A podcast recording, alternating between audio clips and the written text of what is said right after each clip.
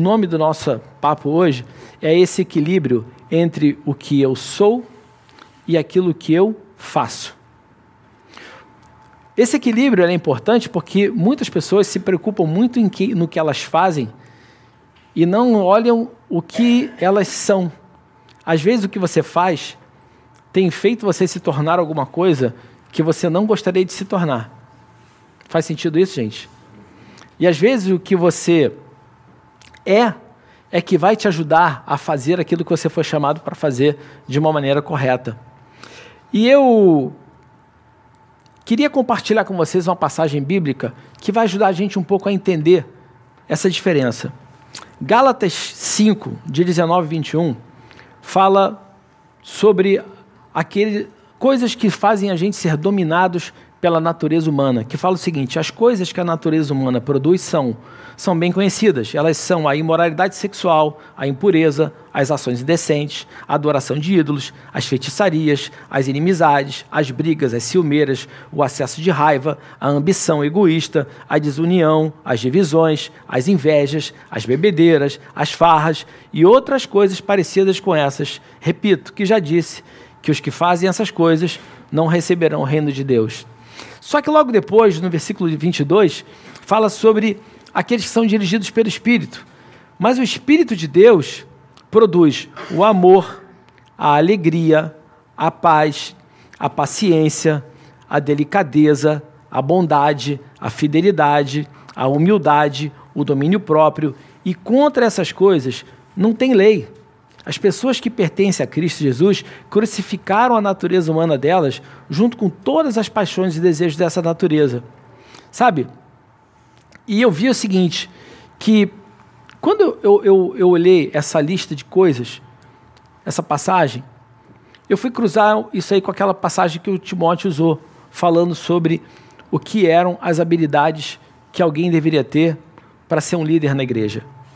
E tem uma coisa muito interessante: se você fizer uma lista entre aquilo, entre essas duas coisas e colocar coisas que você faz e coisas que você deve ser, você vai ver que a lista do ser ela é muito maior do que a lista do fazer. O fato é que Deus está muito mais preocupado com quem nós somos do que com aquilo que a gente faz. Amém. E o que a gente vê muitas vezes é uma preocupação enorme em querer mostrar serviço através de coisas que a gente está realizando. Mas o que na verdade Deus quer é falar assim, cara, eu não estou preocupado com que você trabalhe 24 horas por dia ou que você viva a sua vida em função de fazer coisas dentro da igreja. O que eu quero, cara, é que você seja quem eu chamei você para ser. O que eu quero é que você viva e se relacione como filho amado, como filha amada, como filho querido. O que eu quero que você entenda é que eu abençoo você pela graça. Eu abençoo você não porque você está fazendo alguma coisa, mas eu abençoo você porque eu te amo. A gente faz as coisas para Deus em função de ser amado, não para ser amado. Essa relação, quando a gente entende que Deus está muito mais preocupado com quem nós somos do que com aquilo que a gente faz, a gente começa a ter uma realidade de vida completamente diferente. Porque a gente também começa a ter uma expectativa sobre a vida dos outros completamente diferente. Porque às vezes a gente começa a julgar quem está perto da gente e fala assim, cara, aquele cara não faz nada. Aquela pessoa ali coça de manhã e passa para a de tarde. Eu estou irritado com esse cara. Não quero isso. Não é verdade? Mas, na verdade, às vezes aquela pessoa ela está tendo um tempo de contemplação, de relacionamento com Deus, onde está tendo uma direção para que na hora que ele for ser chamado para fazer alguma coisa, vai fazer com excelência, porque está fazendo guiado pelo Espírito. E às vezes a gente faz um monte de coisa de uma maneira que é 100% guiado pela carne. E quando você vai ver, Deus fala assim: Cara, não queria que você fizesse absolutamente nada disso. O que eu queria era que você parasse, me escutasse e simplesmente fizesse aquilo que eu chamei você para fazer. E o que eu vejo é que, por outro lado, às vezes existe uma situação de, das pessoas que falam o seguinte: não, olha, eu já sei o que, que eu tenho de qualidades, eu sei o que, que eu tenho de problemas, mas eu vou, eu vou fazer o seguinte: eu vou trabalhar as minhas habilidades, mas vou deixar meus problemas de lado. Na verdade, a gente nunca pode deixar de cultivar as nossas habilidades, mas a gente também nunca deve deixar de buscar superar aquilo que nos impede de chegar num lugar mais alto. Olha, eu gosto de correr. Alguém aqui gosta de correr? Eu gosto de correr, né? Sou corredor, gosto de triatlo. Então, eu sei o seguinte, cara, se você quiser correr 10 quilômetros, tu vai ter que correr 1, 2, 3, 4, 5, 6. Você não vai correr 10 da primeira vez, né? Se você quiser correr 21, você vai ter que chegar aos 15. Se você quiser correr 42, você vai ter que chegar aos 30. Isso requer um esforço e uma decisão sua de fazer isso. E a vida é isso. Deus, ele quer que a gente cada vez mais chegue a novos níveis, suba de patamares na nossa vida. E essa subida de patamares significa posicionamentos que a gente vai tomar. Existem pessoas que se conformam muito, muito e chegam apenas no degrau da salvação, cara. Eu quero falar uma coisa para você: tem muito mais do que o degrau da salvação para a tua vida. Tem muito mais do que aquilo que você está enxergando hoje como posicionamento da tua vida.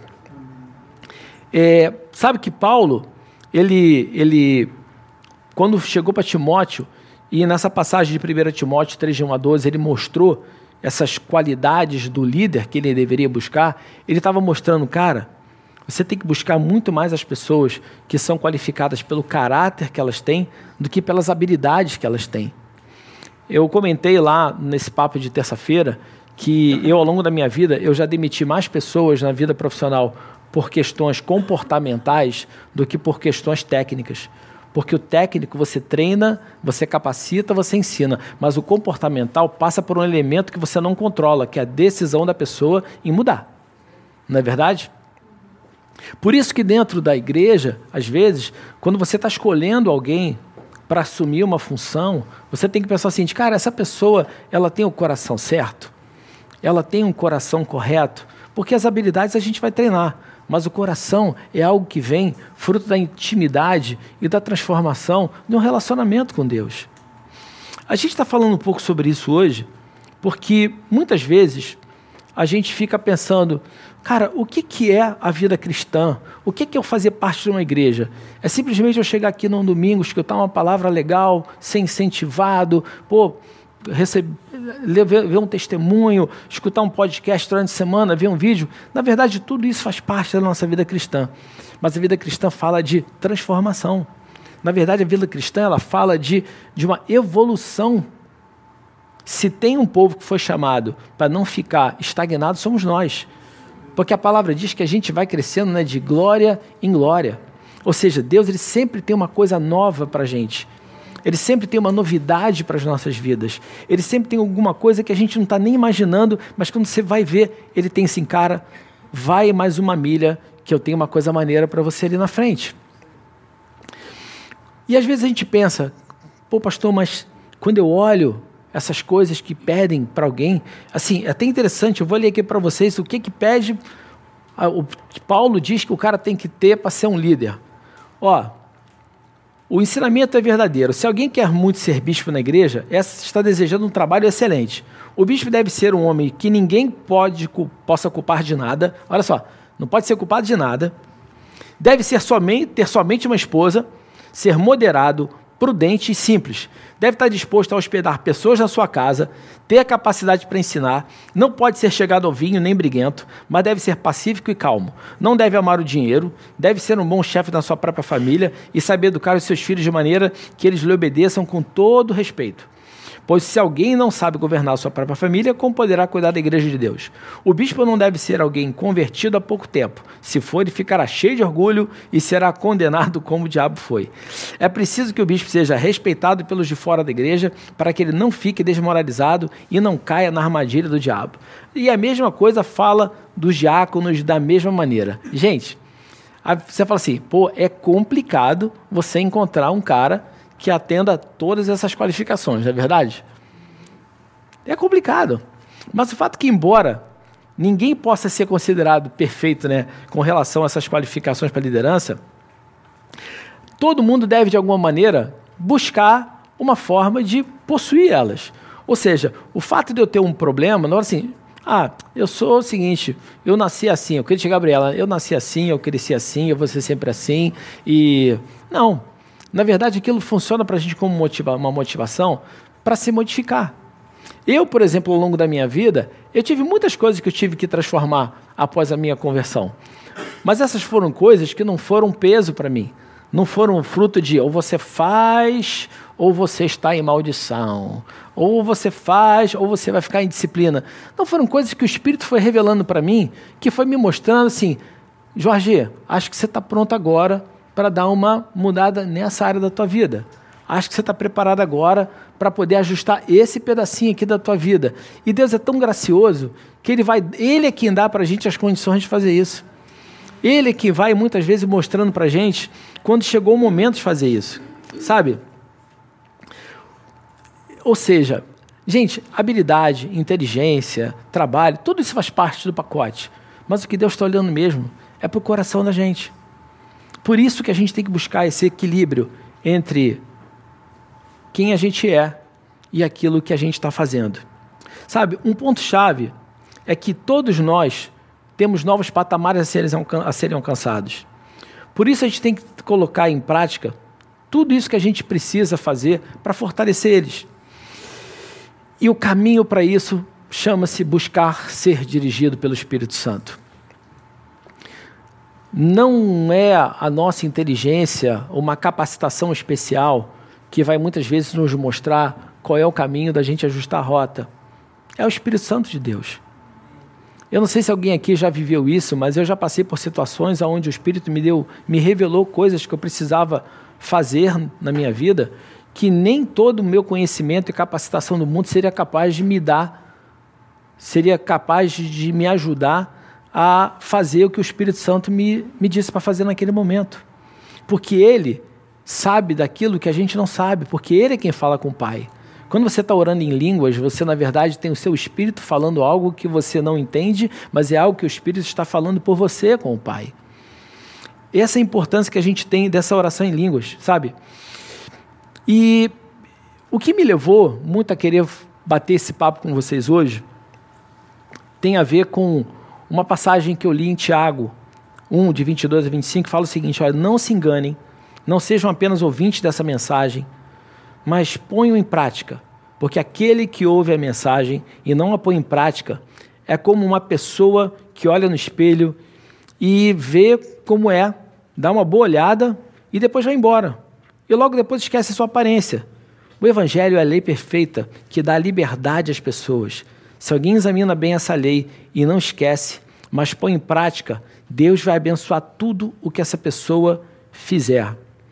Gente, isso é muito interessante que ele está falando aqui, cara, se você tem a palavra, olha para ela, vê tudo que ela diz e não coloca ela em prática, você está jogando em fora o poder de Deus para mudar e transformar a sua vida. E toda essa história começou porque uma pessoa foi conversar comigo essa semana e ele veio, e essa pessoa veio muito orgulhosa da análise de perfil dela porque o meu perfil deu o que eu sou, isso aqui. Aí eu falei, é interessante, né? E quando eu vi aquele, o perfil dela, eu vi que realmente todas, tudo aquilo que era positivo, tudo que era positivo, refletia tudo que aquela pessoa costuma entregar de resultado. É um, uma pessoa da área profissional. Não, eu sou isso, realmente. Falei, cara, você é um cara que entrega, você é um cara que faz coisas com excelência, você faz um cara que realmente é, é, é, é aguerrido. Aí quando eu fui olhar todas as fraquezas dessa pessoa, eu vi que todas as fraquezas dela refletiam a plenitude do caráter daquela pessoa. Ou seja, o caráter dele não era refletido pelas forças dele. O caráter dele era refletido pelas fraquezas dele. Tudo que ele entregava tinha a ver com as forças dele. Mas tudo o que ele deixava de estrago, de efeito colateral, de problema nos relacionamentos, era 100% as fraquezas dele. Ou seja, essa pessoa, ela acreditava que aquelas, aquilo que nós chamamos de fraqueza, que eram traços de caráter dele, não tinha problema nenhum, desde que ele tivesse entregando tudo aquilo que as forças dele estavam mostrando que ele era capaz de entregar. Alguém já viu pessoas desse jeito ao longo da sua vida? Gente que não está nem aí para o que deixou de efeito colateral mas desde que eu faça aquilo que é bom, que ele acha que é bom, eu não estou nem aí para o que aconteceu. E aí Eu peguei essa pessoa e falei assim, cara, você já leu quais são as suas fraquezas? Não. Aí eu olhei, eu vou ler para vocês. A personalidade dessa pessoa era o seguinte: vou falar quais são as fraquezas da personalidade, da, da personalidade dessa pessoa. Ele tem teimoso, dominador, intolerante, impaciente, arrogante, desequilibrado emocionalmente, frio e implacável. A minha pergunta: será que essa pessoa não precisa repensar alguma coisa na vida dela? Mas a resposta foi: mas eu sou assim, isso dá resultado para mim. Gente, isso não faz o menor sentido. Concordam comigo? Porque se eu entendo que eu sou uma nova criatura, se eu entendo que eu recebi Jesus na minha vida e que a velha criatura morreu, eu tenho que entender que as coisas da velha criatura também têm que morrer. Tudo isso aqui não tem a ver com a velha criatura? Tudo isso aqui não tem muito mais a ver com o fruto da carne do que com o fruto do espírito? Essas coisas aqui produzem alguma coisa positiva? Não. Então, o que eu quero dizer para vocês aqui hoje é: cara, eu não posso me permitir ser algo ruim em função daquilo que eu estou fazendo está sendo bom.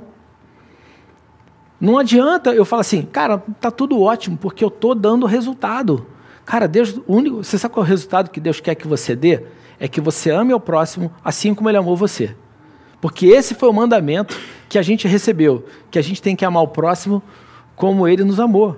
A gente não foi chamado para fazer grandes trazer grandes resultados de seja de coisas que a gente faz, seja de grana que a gente ganha, seja de, de construções que a gente faça, deixando o efeito colateral que for pelo lado. Só que depois que eu vi isso, eu falei, cara, mas há um jeito. Porque, curiosamente, quem tem a mesma personalidade desse cara é o apóstolo Paulo. Curioso que quando a gente olha, Paulo era exatamente desse jeito até ele conhecer, ter um encontro com Jesus na estrada para Damasco. Paulo era totalmente desse jeito. No momento em que ele encontrou Jesus, o que, que aconteceu com ele? Aquele Paulo morreu e Paulo não tem absolutamente nada a ver com isso aqui. Mas Paulo tem tudo a ver com aquilo de bom que tem como, como esse, esse trabalho mostra como sendo as fortalezas dele. Eu quero dizer para você aqui nessa noite que não existe nada de ruim na sua vida que você possa achar que é uma característica sua, que é um jeito seu, que seja mais forte do que o poder de Jesus para transformar a sua vida e você fazer tudo de bom que Ele chamou você para ser. Isso também vale para as pessoas com quem a gente se relaciona.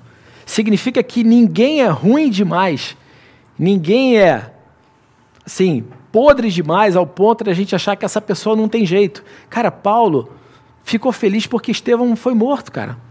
Paulo tinha maior satisfação em perseguir a igreja. E de repente, quando ele tem um encontro verdadeiro com Jesus, ele fala assim: Cara, o que, que eu estava fazendo? E ele passou a ser um cara que deu a vida dele em função daquilo que ele perseguia antes.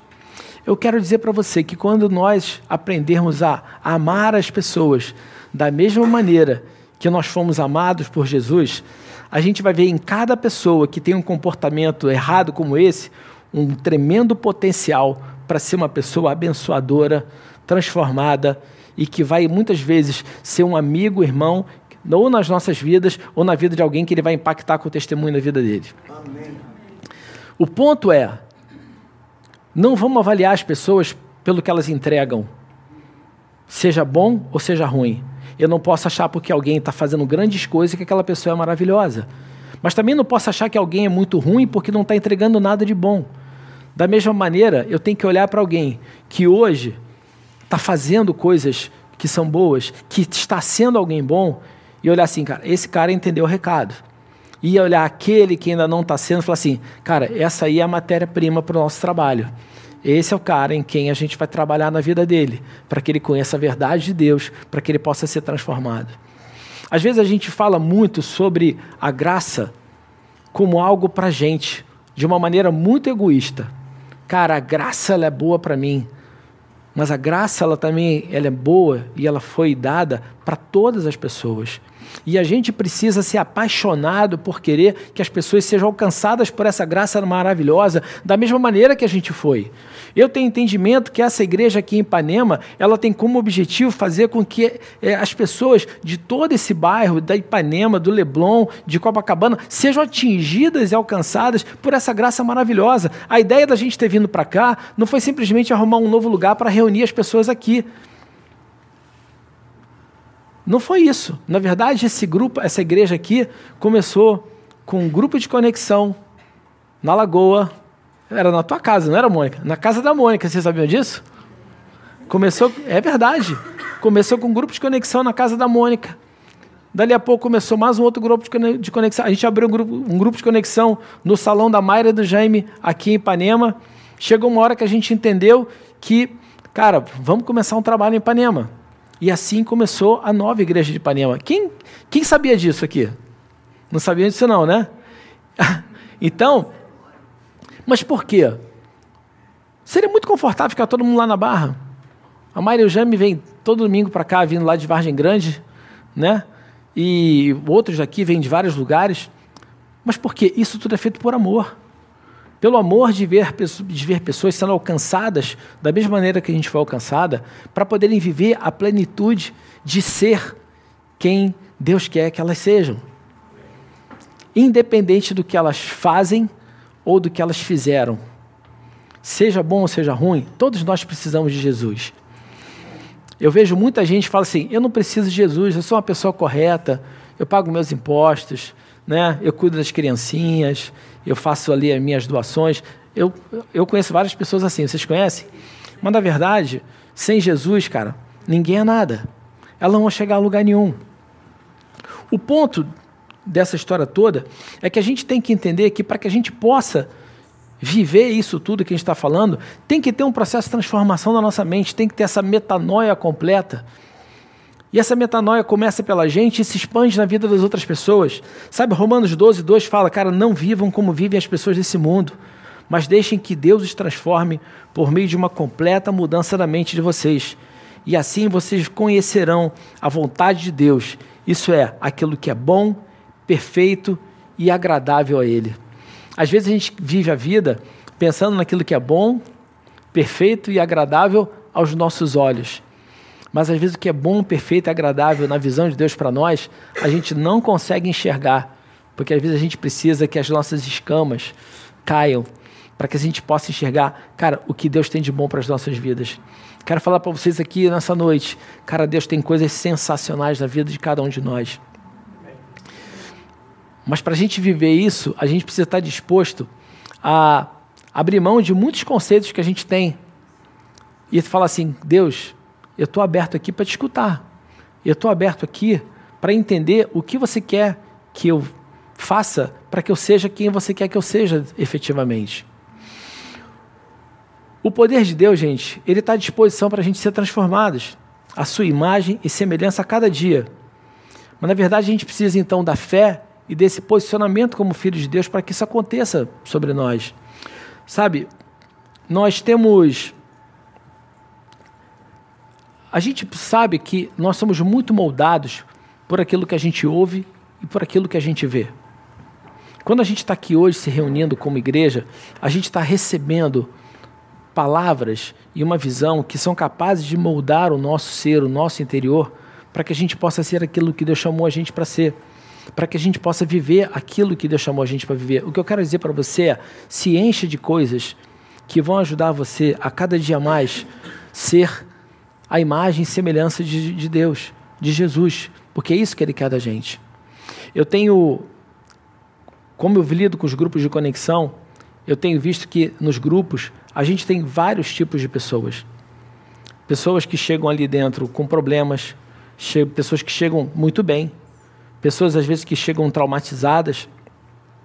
Mas o que faz a diferença para que a pessoa seja transformada ali dentro é que ela seja recebida com amor por quem está liderando o grupo e pelas pessoas que fazem parte daquele grupo. Esse, essa coisa de você olhar para alguém como um ser humano, como um filho amado de Deus, faz a diferença na pessoa se sentir segura para ser quem ela é verdadeiramente ali dentro. Porque só quando ela sente essa segurança de ser quem ela é, é que ela vai poder verdadeiramente ser transformada. Se a gente criar um ambiente dentro da igreja, dentro de um grupo, aonde todo mundo tem que entrar aqui com uma máscara para que seja amado, querido, em função daquilo que aparenta, a gente nunca vai conseguir que essas pessoas possam verdadeiramente ser quem elas são. Toda essa coisa que a gente viveu, está vivendo lá na igreja e aqui também, mas estou falando muito lá da Barra, com esse movimento dessas pessoas descobrirem essas personalidades, tem mostrado o quanto a gente tem que aprender a conviver com as diferenças. De quando a gente tem que aprender que as pessoas podem mudar. Do quanto a gente tem que aprender que o que faz alguém ser transformado não é você apontar o erro dela, não é você apontar a falha dela, mas é você ajudar ela a potencializar tudo que ela tem de bom, se encher da palavra e aí então ela começar um processo de renovação da sua mente, que vai fazer com que ela então cada vez mais se torne alguém semelhante a Jesus. Às vezes a gente fala muito pouco disso dentro da igreja sabe? E quem está no grupo de conexão vê que a gente fala muito disso dentro do grupo de conexão, não é verdade? Essa coisa do cuidado, essa coisa da transformação. Eu estou falando disso também porque esse ano a gente vai falar muito na nova sobre transformação. Na verdade, a gente vai começar na semana que vem uma campanha chamada Transformados, onde a gente quer realmente compartilhar com toda a igreja a história de pessoas que vêm sendo transformadas não por regras, não por mandamentos, não porque foram submetidas a uma formação, mas sim porque foram impactadas pelo amor, pelo poder e pela graça de Deus. E nós somos os elementos para fazer isso. Nós somos as pessoas que fomos chamadas para ser isso. Sabe, quando a gente olha o quando a gente olha Jesus, a postura dele sempre foi mais uma postura de amar todos, independente se eram judeus, se não eram judeus, para que aí então houvesse um impacto na vida daquelas pessoas. Olha o caso da mulher samaritana. Aquela mulher samaritana chegou ali, ela falou para Jesus: Cara, como é que você conversa comigo? Porque existia uma barreira cultural, porque era um homem conversando com uma mulher, existia uma barreira espiritual, religiosa, porque era um judeu conversando com uma samaritana. E aquela mulher foi tão impactada com aquilo que Jesus fez com ela, que quando ela chegou em Samaria, as pessoas realmente escutaram o que ela disse, acreditaram no que ela disse e houve uma conversão enorme dentro de Samaria. Por quê? Porque Jesus tratou aquela mulher não como uma mulher que tinha cinco homens, não como uma mulher que estava com um homem que não era o dela. Ele olhou para ela e viu alguém que merecia ser amada, alguém que merecia receber o toque da presença dele ali dentro. E eu creio que se a gente acredita que pessoas podem ser transformadas, que o mundo pode ser transformado, a única maneira de isso acontecer é através do poder de Deus.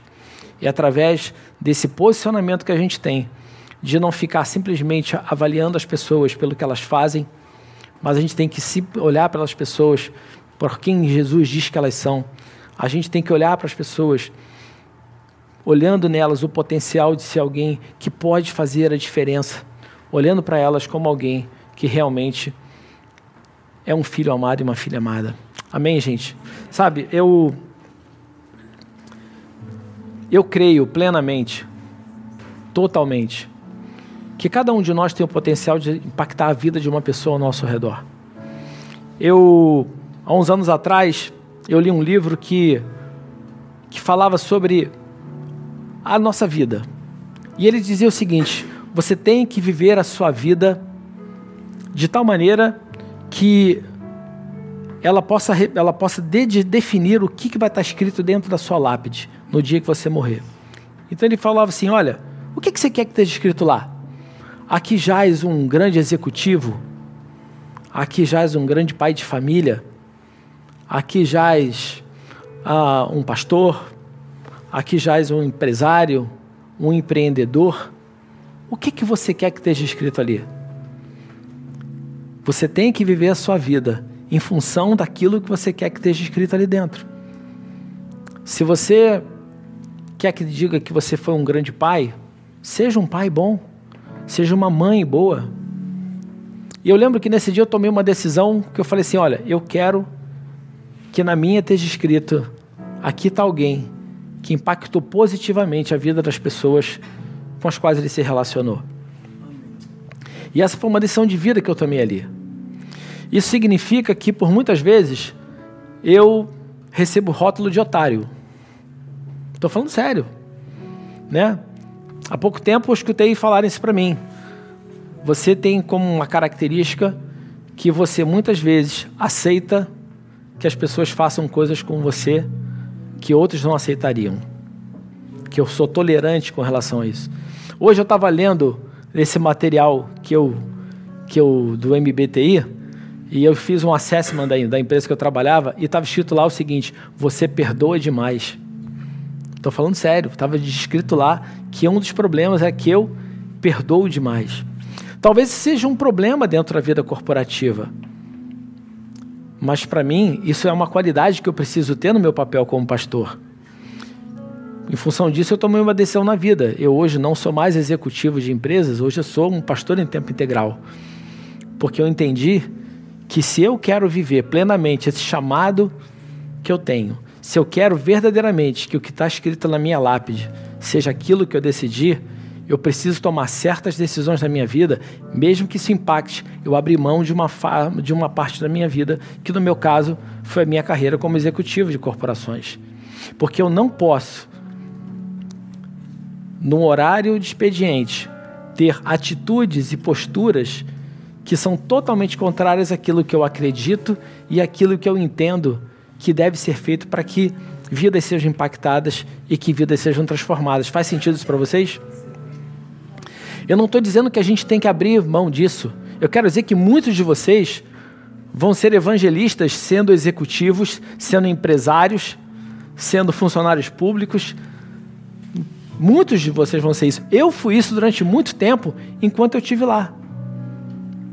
Mas eu tenho entendimento que no momento que Deus colocou no meu coração e Ele revelou para mim aquilo que Ele esperava da minha vida, aquilo que Ele queria que eu me transformasse, eu passei aí nessa direção. Um dia eu recebi uma palavra de uma pessoa que falou para mim: Olha, Deus está me dizendo uma coisa a seu respeito. Você foi chamado durante um bom tempo para ser um visionário no mundo dos negócios, mas hoje você é chamado para ser um visionário para o reino de Deus. Então eu tenho entendimento que aquela unção que eu tive para ser um visionário no mundo, no mundo dos negócios, ela teve seu tempo e ela teve seu local. E a unção que Deus colocou na minha vida hoje é para que eu seja um visionário para o reino dele. Se eu tentar usar essa unção lá, ela não vai funcionar. Se eu tentar usar a unção de lá do lado de cá, também não vai funcionar. Porque esse é o chamado que Deus tem para mim. E eu quero dizer que cada um de vocês hoje aqui tem um chamado. Cada um de vocês tem um chamado. Eu não sei o que você faz na sua vida hoje. Eu não sei qual é o seu público de influência mas eu quero dizer que você foi chamado para ser sal e para ser luz aonde você está. E com as pessoas que Deus colocou ao teu redor. E quando a gente é sal e luz, a gente tem que entender o seguinte: se a pessoa não tem sabor, nós vamos fazer essa pessoa ter sabor. Se essa pessoa é trevas, você vai ser, as luz, você vai ser a luz que vai trazer vida a essa pessoa. Se as atitudes dela se o fazer dela não é bom, você vai amar ela do mesmo jeito, para que ela possa ser tudo aquilo que Deus chamou ela para ser. Porque um dia foi feito isso pela gente. Eu sou muito grato porque eu conheci Jesus através da minha esposa. A gente começou a namorar e ela me levou para a igreja e ali dentro eu passei a ter um relacionamento com Jesus através da vida dela. Alguns de nós também tiveram experiências como essa, outros vieram por conta própria. Mas a verdade é que o plano da salvação, ele é para todas as pessoas. Eu não sei se tem alguém aqui nessa noite que nunca fez essa, tomou essa decisão de aceitar Jesus como Senhor e Salvador da sua vida. Se você não tomou e você quiser tomar essa decisão hoje, eu quero falar para você que não existe nada que te impeça de tomar ela hoje. Na verdade, Deus está falando assim: meu filho e minha filha, cara, vem para mim agora porque eu te amo do jeito que você é e do jeito que você está. Esse é o nosso Deus. Um Deus que fala o seguinte: olha, as coisas, as coisas velhas já passaram, eis que eu faço tudo novo. Na verdade, nosso Deus é um Deus que permite você apertar o botão do reset toda hora. Se você quiser apertar o botão do reset a cada segundo, a cada nanosegundo, você pode apertar o botão do reset e começar tudo de novo. Porque esse é o nosso Deus. Aí você fala assim, mas pastor, mas no mundo não é assim? Cara, mas quem disse que a gente está falando aqui do mundo natural? A gente está falando de algo que é muito maior, cara, que é o reino de Deus, cara, que está acima de todas as coisas que está acima de qualquer coisa. A gente está falando de um Deus que fala assim, cara, eu te amo. Se você, se tem alguém aqui que nunca tomou essa decisão, eu queria pedir a todo mundo que fechasse os olhos.